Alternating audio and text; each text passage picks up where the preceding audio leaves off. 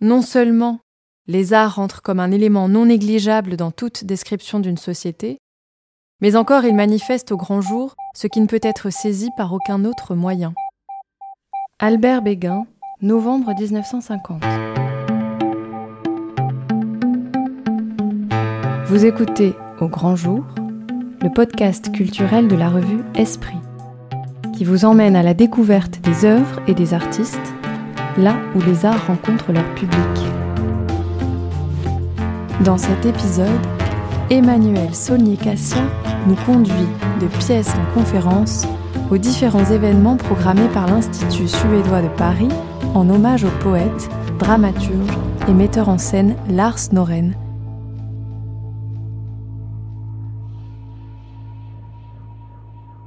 En janvier 2021, un grand dramaturge a été emporté par les suites du Covid à l'âge de 77 ans, laissant derrière lui une œuvre immense par la taille et par son contenu, une œuvre qui traverse le temps, comme l'Institut suédois de Paris a joliment intitulé une conférence qui s'est tenue le 23 mars 2023.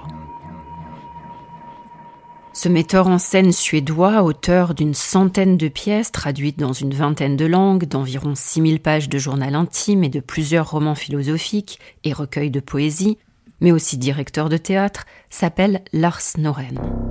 Il a laissé le monde du théâtre contemporain orphelin, tant il a marqué tous ceux qui l'ont côtoyé, traduit, mis en scène, joué, vu ou lu, bien que relativement peu connu du grand public. En ce printemps 2023, deux ans après son décès, l'Institut suédois a imaginé une saison hommage à Lars Noren, nommée l'art Noren, composée d'une exposition, de conférences et d'accompagnement dans les spectacles représentés dans ces théâtres partenaires, parallèlement à la parution de nouveaux volumes à l'Arche, son éditeur français, avec notamment la sortie en 2022 d'un recueil réunissant Le courage de tuer, Kliniken, Sang et froid, et en mars 2023 d'un volume rassemblant Solitaire et Poussière, dont des extraits ont été lus pour son lancement le 15 mai dernier par Dominique Blanc, Françoise Gillard, Jean-Pierre Daroussin et Hervé Pierre à l'Institut suédois. La revue Esprit a suivi cette saison noraine, allant donc de la rue Payenne, dans le 3e arrondissement de Paris, au studio théâtre d'Alfortville en passant par le théâtre des Gémeaux à Sceaux et le Vieux Colombier à Paris, pour pouvoir rendre compte de l'importance incontournable de ce dramaturge contemporain, un maître peut-être le plus grand dramaturge et poète de notre époque, selon les mots d'Éric Ruff, l'administrateur de la Comédie Française, qu'il a accueilli en 2018 pour la création de Poussière, pièce écrite pour la troupe et mise en scène par Lars Noren lui-même, faisant entrer son auteur au répertoire du français, après deux premières créations au Vieux Colombier, avec Embrasser les ombres en 2005 et Pur en 2009. Certains des comédiens du français lui ont rendu hommage le 24 avril 2023 à l'occasion d'une soirée unique intitulée Fragments Noren sous la direction artistique d'Amélie Wendling, l'une des traductrices françaises et proche collaboratrice.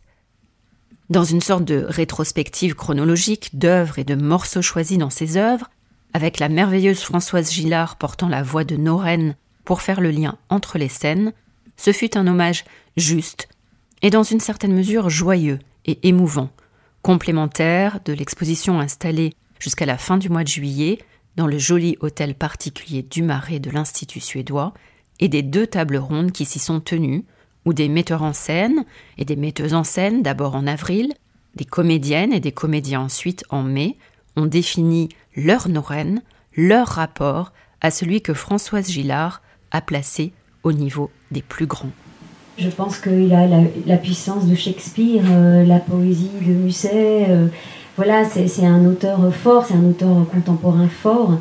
Et euh, je pense que son écriture est aussi puissante qu'un auteur classique et que nous, on se met au service d'un auteur. Et à partir du moment où c'est un bon auteur, ben nous, on a déjà une grosse partie du travail qui est fait puisque on va construire une maison sur une fondation qui est extrêmement solide. Et c'est vrai que l'écriture de l'art, c'est comme de la musique. C'est un bel hommage à celui qui aimait tant la musique et le jazz en particulier, mais aussi la danse et la peinture, un artiste naturellement curieux et nourri par les autres arts pour mieux vivre un rapport spirituel avec le théâtre. Pour moi, le théâtre est un lieu sacré.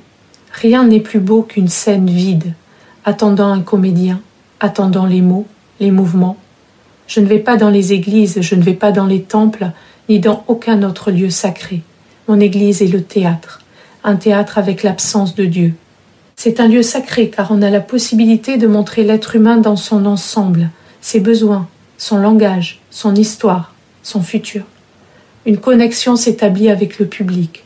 Ce qui est créé l'est avec ce public-là à cet instant-là. On partage mouvement, émotion, pensée, on crée ensemble.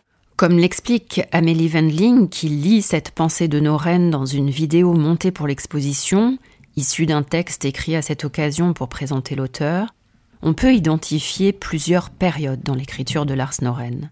Une première, autobiographique, avec des pièces très réalistes, pour une part des drames bourgeois, ou plus exactement familiaux, comme Le courage de tuer qui date de 1978. Une autre explorant le monde contemporain, dans toute sa violence économique, politique et sociale, explorant des lieux de la marginalité, comme les prisons, les hôpitaux psychiatriques, dont Kliniken est un bon exemple en 1994.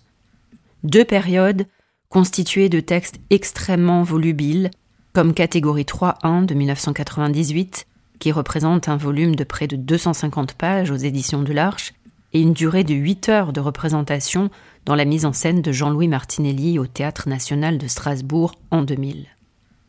Enfin, dans la troisième et dernière période, Lars Noren s'est dirigé vers une forme d'épure dramaturgique, avec des pièces beaucoup plus courtes où les personnages ne sont plus nommés, réduits à des chiffres comme dans Solitaire ou à des lettres comme dans Poussière, jusqu'à faire disparaître les mots, ne laissant plus que les corps, obéissant à de simples mais multiples didascalies qui viennent se substituer au texte, tels les 90 tableaux sans parole de style à livre, retraçant plus de 100 ans de l'histoire de la Suède, créés au Théâtre dramatique royal de Suède en 2017, et dont on peut voir des extraits dans l'exposition de l'Institut suédois.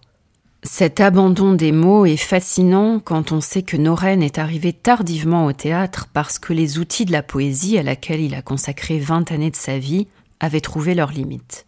Plusieurs décennies plus tard, c'est donc une autre mue qu'il a opérée, allant à rebours de toutes les logiques, passant d'un théâtre parlant et bavard à un théâtre laconique et même muet. Mais s'il est commode de présenter la carrière de Lars Noren en ses étapes tranchées, cela peut aussi être réducteur ou trompeur, car comme l'a finement et bien expliqué l'écrivain critique et dramaturge suédois Magnus Florin lors de la conférence du 23 mars 2023, l'œuvre de Noren, c'est en fait une spirale. Et il est vrai que plus on le lit, plus on approuve cette analyse. Snarare bildar hans virvel där olika av pjäser från olika à y regarder de plus près, tous ces cycles de pièces forment une spirale à l'intérieur de laquelle des pièces de périodes différentes se rencontrent et se contredisent. Son écriture ne met pas de point final. Elle ne fait jamais de pause. C'est une drogue qui empoisonne et guérit à la fois. Une drogue qui ne cesse de faire effet. L'œuvre de Lars Noren est tout à la fois faite de métamorphose, de rupture et de continuité. Il ne faut pas faire de distinction entre sa poésie et sa prose d'un côté et son théâtre de l'autre. Tout ce qu'il a écrit forme un tout en mouvement. En fait aussi partie son travail de metteur en scène et administrateur de théâtre. Il est donc vraiment fascinant de se pencher sur le cheminement de l'œuvre dans le temps, non seulement s'agissant du parcours stylistique et intellectuel de l'auteur lui-même, mais aussi de la perception et la réception de son œuvre par ses contemporains. Une illustration étonnante a été donnée par la metteuse en scène suédoise Sofia Adrian Jupiter lors de cette même conférence. Elle explique comment, dans un premier temps, elle était plutôt dans une position de rejet à l'égard d'une partie de l'œuvre qui était déjà devenue un classique en Suède.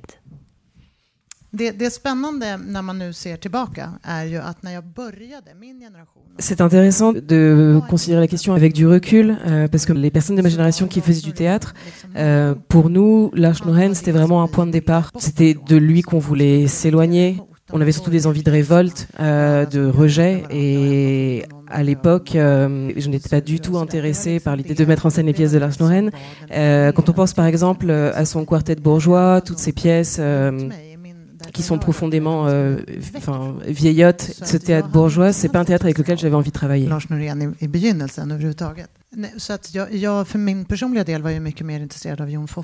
J'étais beaucoup plus intéressée, par exemple, par euh, Jon Foss, euh, donc qui est dans sa manière de faire du théâtre à l'opposé radical de Lars Noren, puisque Jon Foss utilise très peu de mots, au contraire de Noren, qui lui est extrêmement verbal euh, dans son théâtre. Et finalement, Sophia Adrian Jupiter a mis en scène sept pièces de Lars Noren quand elles sont devenues plus dépouillées, plus existentielles. Ce qui est intéressant également dans cette discussion, c'est la réception et le décalage entre l'accueil du milieu, de la critique, du public. J'ai posé la question lors de la rencontre, notamment au sujet du scandale qu'avait provoqué en 1973 la pièce Le lécheur de prince. Est-ce que les spécialistes que vous êtes quasiment tous de, de Lars Lorraine ont ressenti une différence de réaction et de réception, pour, prendre un, terme qui a été euh, beaucoup travaillé euh, par des universitaires sur la réception du spectateur? Est-ce qu'il y a une différence fondamentale de réception entre le public suédois et le public français? Noren était attendu, pas attendu. Il y a ceux qui l'aimaient, il y a son journal qui est sorti en parallèle. Je pense que la réception en Suède est peut-être bien différente que celle en France où, pour le coup, je pense qu'on l'aime beaucoup. Je ne sais pas comment vous, vous avez senti. Euh, sur les, les sept spectacles, euh, entre les quatre que j'ai mis en scène et les trois que Lars a mis en scène quand j'étais à Nanterre, il y en a qui ont eu des accueils critiques très, très forts et un accueil public où on n'avait personne dans la salle. Euh, ça a été le cas d'une pièce qui remontée en ce moment, qui s'appelle Guerre. Euh, et Guerre, euh, il y a une presse tout à fait unanime, tous les grands journaux. Par contre, on a fait, de, des, des 12 ans que j'ai passé à Nanterre, c'est le spectacle où on a fait les recettes les plus basses. Om, om han var ute efter att chockera, Ja. en fråga om han Oui, ville là, chockera et mig. on revient à la question. Je voulais revenir à la question sur euh, le lécheur de prince et qu'est-ce qui est, enfin, de quoi était fait le scandale à l'époque. Je crois plutôt que c'est Lars Noren qui a été choqué par l'effet de sa pièce, parce qu'il avait décrit ces mondes de beauté euh, dans, et de violence dans sa poésie et dans ses romans. Et maintenant, et, enfin, et à l'époque, donc dans les années 70, euh, cet univers euh, donc matinée de, enfin, de, de beauté, matinée de violence, euh, s'est retrouvé au théâtre. Ce qui est étonnant, c'est que l'écriture dramatique, l'œuvre dramatique de Lars Noren a eu presque, enfin, sa réception dans le monde anglophone est presque inexistante. Et je crois que s'il s'agit là d'une différence en fait de, de méthode entre les acteurs, les comédiens français et suédois qui ont une relation au corps très différente euh, à celle que peuvent avoir les, les comédiens anglophones. Jag har ju haft fördelen att göra eh, en föreställning i New York. Moi, j'ai j'ai l'avantage d'avoir pu monter une pièce à New York et d'avoir ensuite euh, euh, organisé une, une masterclass sur la même pièce à Moscou. Et je l'ai également montée euh, à, Stockholm. Ce qui, me, frappe dans tout ça, c'est que vraiment la, manière dont les acteurs ont d'incarner le texte est complètement, euh, différente. Sa manière qu'il avait de, toujours répéter seulement les mots, seulement les mots, cette façon de traiter les acteurs qu'il avait. Et en fait, il a eu un énorme succès à New York, enfin, dans, dans le monde très, très réduit qui est le monde du théâtre expérimental.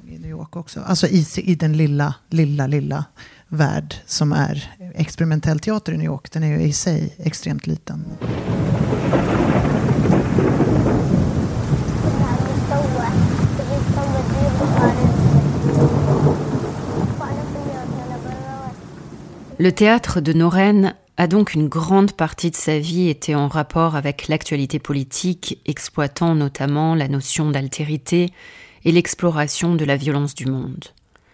La guerre a été un terrain d'exploration aussi fécond pour lui que pour Edward Bond une décennie plus tôt.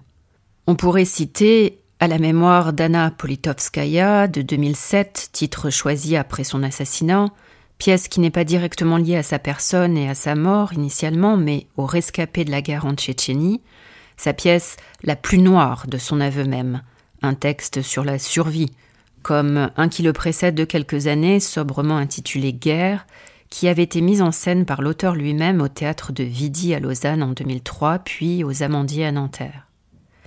Christian Benedetti vient d'en proposer une mise en scène prodigieuse dans son studio théâtre d'Alfortville. Le metteur en scène et ses comédiens arrivent à une épure et une justesse bouleversantes de ce texte qui se déroule, comme le laisse partiellement entendre son titre, en temps d'après-guerre, dans un espace-temps non clairement précisé, même si l'on devine facilement qu'il s'agit des Balkans, mais qui pourrait presque être aussi bien celui des Grecs antiques que de la guerre froide ou même encore aujourd'hui de l'Ukraine. Un homme qui a fait la guerre, qui a été prisonnier, rentre dans son foyer. Il est devenu aveugle, blessure allégorique. Il attend de l'aide et de la reconnaissance des siens, faisant totalement abstraction de leur propre souffrance et du passage du temps. On le croyait mort, son retour n'était pas espéré.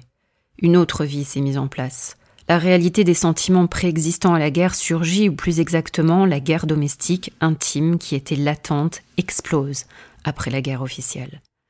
C'est terriblement cruel, rugueux, âpre, encore plus dans les silences et les regards que dans les injures et les cris. Il est certain que nos reines qui préféraient ne pas voir les nouvelles mises en scène de ces pièces, craignant de voir ressortir les défauts de ces textes et d'avoir à les réécrire, se seraient reconnues dans cette sublimation du silence, écrit dans les didascalies, exprimant l'indicible de cette tragédie sans héros antique, une tragédie ancrée dans la réalité de la banalité, et dont l'acuité de la peinture des errances humaines plonge le spectateur dans un abîme qui n'a rien de cathartique. De manière générale, la violence s'exprime par la langue très reconnaissable, même si évolutive, de nos reines, acérée, très construite, mais qui emprunte au langage parlé populaire cru de son temps.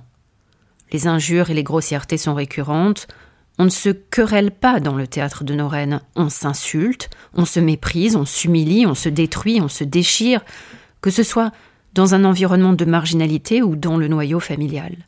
Ce qui n'exclut pas le rire. Julie Duclos aime à préciser qu'en dépit de la réputation de nos reines d'être un auteur sombre, sondant la mélancolie et la noirceur en chacun de nous, l'humour est également extrêmement présent et important dans son œuvre, comme dans Kliniken qu'elle a créé en 2021 et repris en avril 2023 au Théâtre des Gémeaux, une quinzaine d'années après la première mise en scène française de Jean-Louis Martinelli aux Amandiers de Nanterre. Ils sont cassés maintenant. On peut se casser nous aussi. Quoi? S'ils sont pas là, on peut se casser. Euh, Où ça? N'importe où. Où on veut, putain. Euh, On peut se casser quand même. Oh, je vais pas me casser avec toi, va pas t'imaginer ça. Elle était si faible quand elle est venue elle était assise en fauteuil roulant tout au sol. Si jamais c'est vide Si c'est juste sortir par la porte et se casser sans que personne fasse rien Je sais pas où je me casse. Mais toi non Non, je suis bien ici. Mais ça fait rien, faut se casser, c'est tout Elle était pas en fauteuil roulant quand elle est venue ici euh, Je sais pas, j'étais pas là. Ils ont pris ces choses Quoi? Ils ont pris ces choses ou est-ce qu'elles sont encore à l'intérieur? Je sais pas, j'ai pas vu. Après, ce sera ton tour. La prochaine fois de faire un suicide. C'est ton tour la prochaine fois. C'est pas dangereux, hein, faut pas être lâche ça va vite. Et on a disparu. C'est comme chier et ensuite on t'a oublié. Je veux dire, tu vis pour rien de toute façon. C'est pas la langue. Alors jamais de boulot, ce serait quoi? Ouais, un boulot de merde peut-être que personne d'autre ne veut. T'as pas de copain non plus, rien. Y a personne qui veut te parler, tu peux tout aussi bien mourir. Lars Noren a sondé et portraituré les exclus explicites ou implicites de la société. L'étranger, le détenu, le réfugié, le sans domicile fixe, le vieillard, le fou, comme dans Cliniken, dont on vient d'entendre un extrait qui se passe dans un hôpital psychiatrique. Noren donne parfois presque l'impression d'utiliser la forme dite du théâtre documentaire, tant l'extrême réalisme des mises en situation semble produire de pures transcriptions d'événements réellement vécus ou saisis sur le vif, comme avec une caméra même si c'est bien plus subtil que cela dans l'écriture, comme l'a noté Julie Duclos. En fait, c'est comme si c'était à la conjonction de plein de choses, son écriture. Et on s'en rend compte évidemment, plus on le travaille, plus on s'en rend compte qu'il y a évidemment une dimension euh, quand même, bah oui, documentaire, au sens où on a l'impression d'avoir euh, l'enregistrement, comme s'il avait pris un dictaphone et qu'il était allé euh, dans, dans, un hôpital psychiatrique. Je, m'en suis rendu compte aussi pour avoir fait une immersion en hôpital psychiatrique avant de commencer le travail. Et c'était étrange parce que j'étais dans le réel, mais j'avais l'impression d'être dans la pièce de Noren. Vous voyez, ça devrait être dans l'autre sens, mais là, c'est ça qui se produisait. Donc il y a quelque chose de, bien sûr, ça propose un travail euh, de vérité, enfin de, une chose de, réalité. Et en même temps, c'est vrai que vous parliez du verbiage ou de, en même temps, c'est aussi des structures de, de, de langage, quoi. C'est de la langue tout le temps. Et donc, en ce sens, c'est pas non plus vraiment réaliste. Enfin, c'est-à-dire, il y a tout un tas d'éléments réalistes dont on se rendait compte que quelque part, ils s'en fichent. Et c'est très bien parce qu'il y a quelque chose de plus libre que d'être enchaîné aussi à une oui à une enfin voilà c'est pas c'est pas juste la la, la, petit, la, la, petite histoire. Il y a quelque... Et c'est peut-être ça qui donne aussi une dimension à l'œuvre euh, plus métaphysique aussi. Je sais pas, c'est une affaire de présent, de temps réel. Je parle de Kliniken, hein, là, de l'expérience avec Kliniken. Euh, et effectivement, de comment des structures de pensée euh, s'énoncent. Noren a côtoyé une partie de ces figures qui irriguent ses œuvres dès son enfance, dans l'hôtel-restaurant de ses parents où se croisaient différentes classes sociales. Il s'est nourri de l'observation des névroses familiales, puis dans sa vie d'adulte, de son expérience de la schizophrénie et des électrochocs. Toutes ces expérimentations personnelles, ces drames intimes se traduisent dans ses pièces par la juxtaposition quasi systématique de monologues individuels qui interagissent plus ou moins, donnant parfois une impression de dialogue de sourds et de très grande solitude de ces individualités qui s'expriment souvent de manière isolée à l'intérieur d'un groupe comme dans Solitaire de 2017, présenté à Avignon en 2022 par Sophia Adriane Jupiter. Dans cette pièce, dix personnages se retrouvent coincés dans un espace exigu, qui n'est pourtant pas clôturé, et devient l'occasion de faire la lumière au sens propre et figuré sur les peurs, les solitudes, les petitesses, les banalités et tragédies quotidiennes de l'être humain dans lesquelles chacun peut s'identifier ou reconnaître un moment de sa vie dans ce monde avant de le quitter un par un, comme dans la symphonie Les Adieux de Haydn qu'il aurait inspiré, même si ces personnages ne sont pas conscients ni même surtout consentants à leur départ, à la différence des musiciens du compositeur autrichien. Le travail sur les corps est très important et consubstantiel au langage, dans le respect des didascalies de l'auteur, notamment dans la mise en scène de Julie Duclos. Comme l'a très intelligemment fait remarquer la psychanalyste Virginie Leblanc-Roïc lors d'un bord de plateau organisé après l'une des représentations aux Gémeaux j'ai trouvé euh, extrêmement bien vu la, pour, pour, saisir ce paradoxe-là entre enfermement et, et, traversée, la déambulation des corps, ces corps qui n'arrêtent pas de bouger. Ça, c'est vraiment extrêmement. Voilà, il y a quelque chose d'une agitation comme ça, motrice, qui va avec euh, cette, cette rumination de la langue, ces obsessions aussi. Après ce petit tour non exhaustif à travers l'œuvre de Lars Noren et l'hommage qui lui a été rendu deux ans après sa mort, on terminera par cette courte réponse en guise de conclusion qu'il avait donnée à Magnus Florin sur ce à quoi ressemble pour lui le moment de l'écriture. J'y pense tous les jours quand j'écris. Il s'agit d'une caresse, de rencontrer quelqu'un dans l'obscurité. Cela déclenche des choses très fortes en moi. Quand je vois la scène elle-même, cette scène qui n'existe pas encore. C'est un sentiment archaïque, comme un rite, de fouetter quelque chose de mort. C'était Au grand jour, un podcast de la revue Esprit, réalisé avec le soutien de la fondation Gulbenkian. Écriture et préparation, Emmanuel Sonier Cassia. Réalisation, Léobardo Arango. Musique originale, Marin Hirsinger. Esprit est une revue indépendante. Pour la soutenir, abonnez-vous.